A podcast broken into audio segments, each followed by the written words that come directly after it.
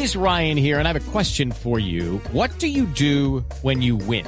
Like, are you a fist pumper? a woohooer, a hand clapper, a high fiver. I kind of like the high five, but if you want to hone in on those winning moves, check out Chumba Casino. At ChumbaCasino.com, choose from hundreds of social casino style games for your chance to redeem serious cash prizes. There are new game releases weekly, plus free daily bonuses. So don't wait. Start having the most fun ever at ChumbaCasino.com. No purchase necessary. BGW. Void were prohibited by law. See terms and conditions. 18 plus. Una de la las idea que le quitaran, los- que le quitaran. Pero entonces nos vamos con, eh, con Héctor Rojas, que nos habla de un caso del IDRD. Don Héctor, recuérdele a los oyentes de qué caso vamos a hablar y qué fue lo que pasó ahora en ese caso en particular.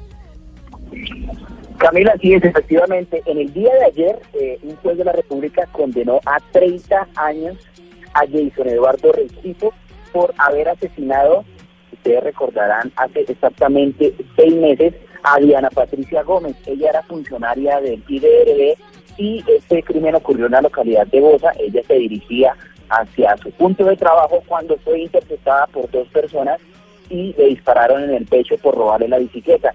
Ayer un juez condenó a 30 años a uno de ellos, a Jason Eduardo Rengifo. La otra persona que está capturada, que está detenida y que aceptó los cargos, se llama Cristian David Macías, de 21 años. Él es ciudadano venezolano. Él ya confesó el crimen, ya confesó que participó en, en, ese, en esa muerte de Diana Patricia, pero ahora un juez tiene dudas sobre si lo manda o no lo manda a una, una condena. Él está en estos momentos detenido. ¿Por qué razón? Porque resulta que la fiscalía lo presentó y está identificado, pero para el juez dice que no está plenamente identificado porque este ciudadano venezolano no tiene documentos. Por esta razón le dio dos meses de plazo a la fiscalía para que le pida la documentación requerida Venga.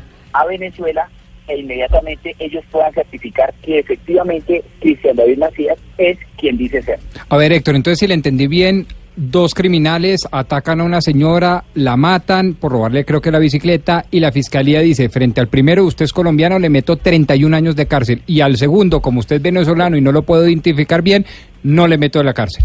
¿Entendí bien la noticia?